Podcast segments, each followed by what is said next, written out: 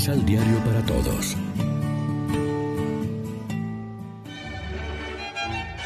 Proclamación del Santo Evangelio de nuestro Señor Jesucristo, según San Lucas.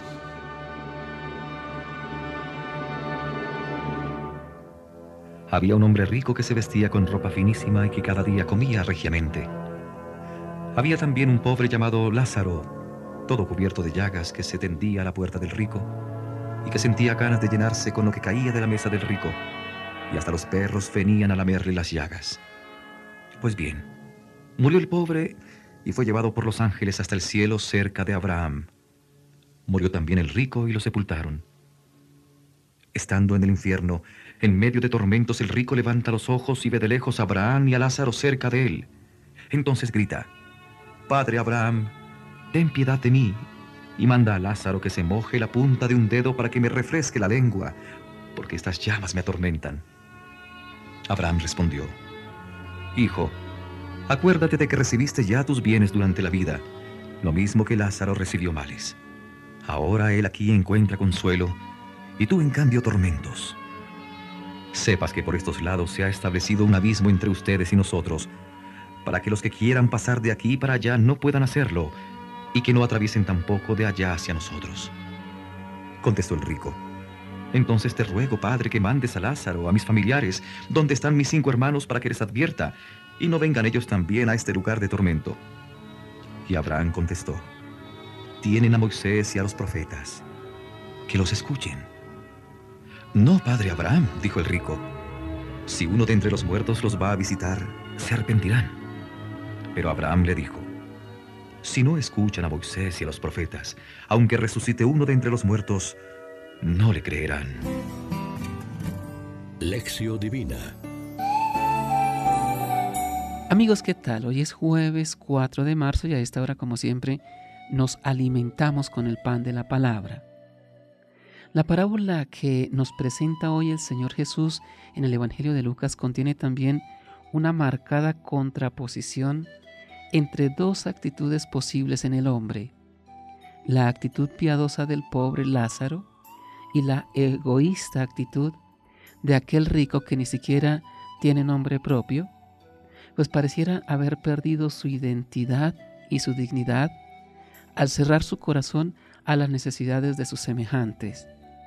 Mientras la humildad y la confianza en Dios conducen al paraíso al pobre Lázaro, el egoísmo y la avaricia del rico lo llevan a la perdición eterna. Nuestro mundo, gobernado por las leyes del mercado y del capitalismo salvaje, privilegia a quienes amasan una fortuna haciendo harina a los demás.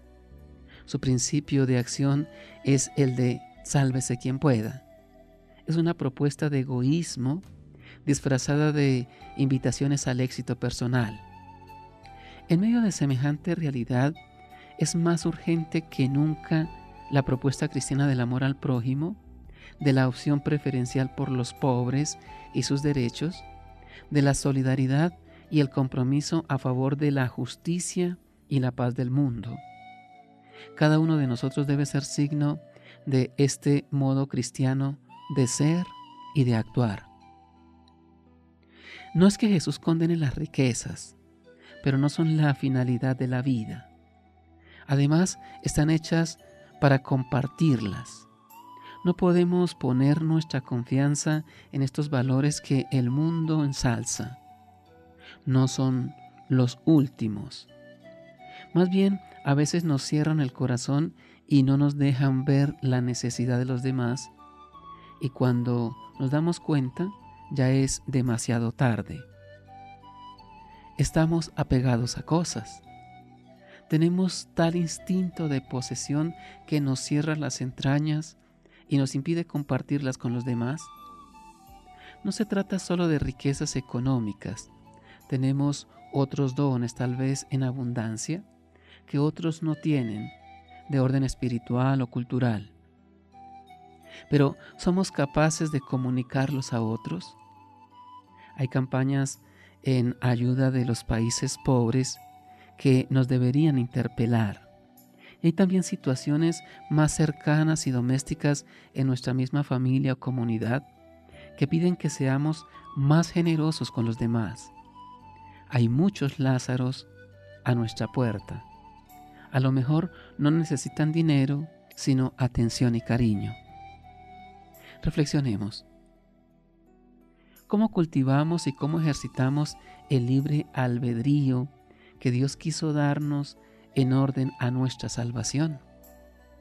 ¿Vivimos la caridad con nuestro prójimo pobre y marginado? Oremos juntos. Señor, tú que amas la inocencia y la devuelves a quien la ha perdido, atrae hacia ti nuestros corazones y abrázalos en el fuego de tu espíritu, para que permanezcamos firmes en la fe y eficaces en el bien obrar. Amén. María, Reina de los Apóstoles, ruega por nosotros. Complementa los ocho pasos de la Alexio Divina adquiriendo el emisal Pan de la Palabra en Librería San Pablo o distribuidores. Más información www.sanpablo.co Pan de la Palabra. Vive la reflexión.